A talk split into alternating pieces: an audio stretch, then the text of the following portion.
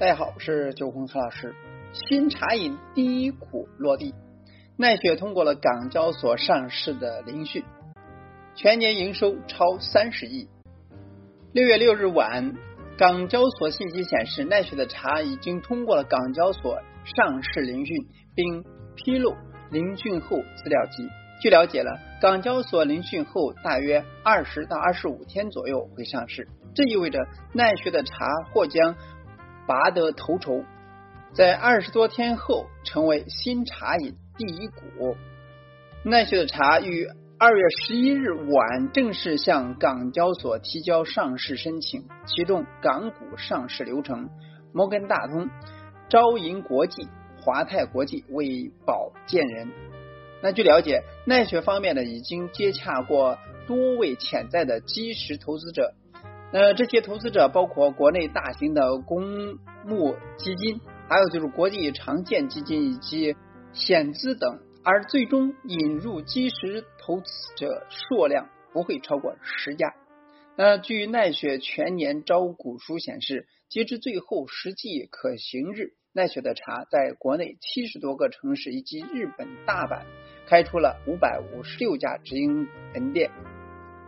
而如果此次奈雪上市成功，品牌将进入经营完全公开透明的阶段。从招股书里边，我们先来了解一些经营的状况。我们一起看一下招股书：二零二零年奈雪茶营收三十亿，第二零二零年营收三十亿，净利润呢是六千二百一十七万元。那据招股书显示，二零一八、二零一九、二零二零年。全年奈雪茶营业额分别是十点八七亿、二十五点零二亿、三十点五七亿，门店经营利润分别是一点九二亿、四点零三亿和三点七五亿。那据招股书显示了非通用会计准则之下，奈雪二零一八年净亏五百五千六百五十八万元，二零一九年净亏损减少至。一千一百七十四万元，而在二零二零年，实则净利润一千六百六十四万元。若是用更准确的反馈公司实际税金水平的国际会计准则第十七号，奈雪二零二零年全年实现净利润六千二百一十七万，连续三年原材料成本。占比最高。根据招股书呢，奈雪的营收成本构成主要是原材料、员工成本和使用权资产折旧。其中呢，原材料成本连续三年占比最高，依次是百分之三十五点三、百分之三十六点六和百分之三十七点九。此外呢，招股书显示，奈雪的员工成本呢连续三年超过百分之三十，这或。和新茶饮产品限制限售的销售特性相关。据了解的一家奈雪门店需要茶饮师、训练员、副经理、副店长、店长等平均二十一位员工。而在租金成本上，二零一八年至二零二零年，奈雪使用权资产折旧项与其他租金以及相关开支合计占比依次为百分之十七点八、百分之十五点五六。和百分之十四点八呈现逐年降低的趋势。第三方面是畅销产品营业额占比百分之二十七点六。据了解呢，霸气芝士草莓、霸气橙子、霸气芝士葡萄等三款产品呢是奈雪的畅销产品，合计卖出两千一百八十万杯，占据茶饮总销量的百分之二十七点六。据了解了，为了保证预料供应的稳定性，奈雪在多地投建了专属的茶园、果园和花园。以及奈雪经典产品霸气芝士草莓为例，为实现草莓全年供应，奈雪在云南打造了专属的草莓园。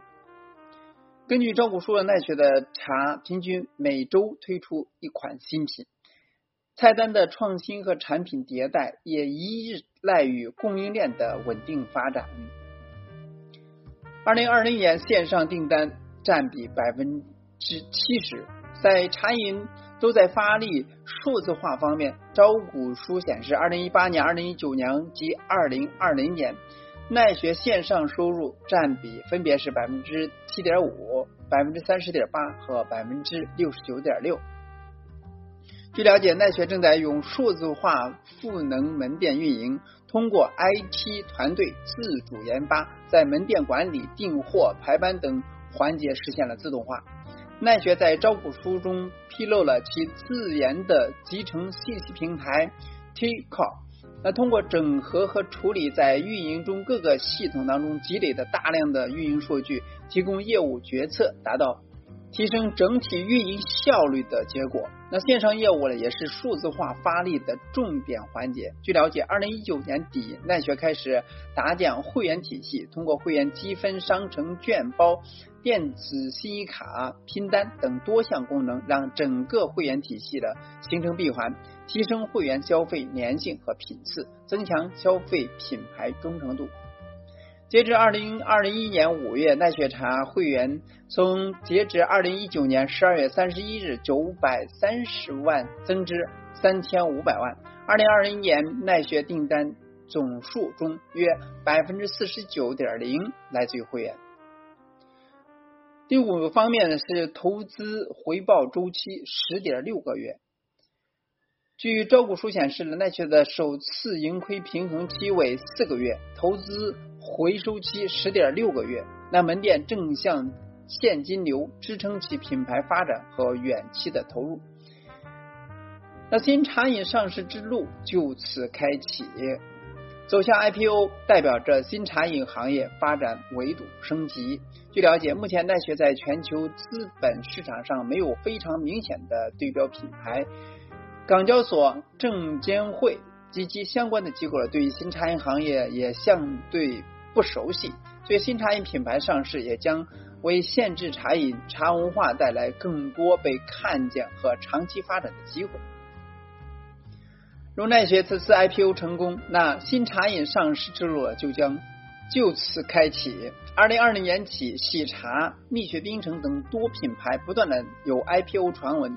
对新茶饮品牌来说，通过近十年发展上市是值得期待的结果，也是现阶段新茶饮商业价值的最好证明。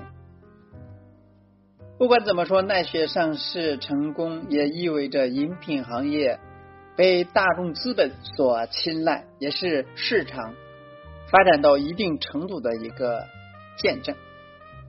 那今天呢就到这里，希望给您有所启发。咱们下次再见。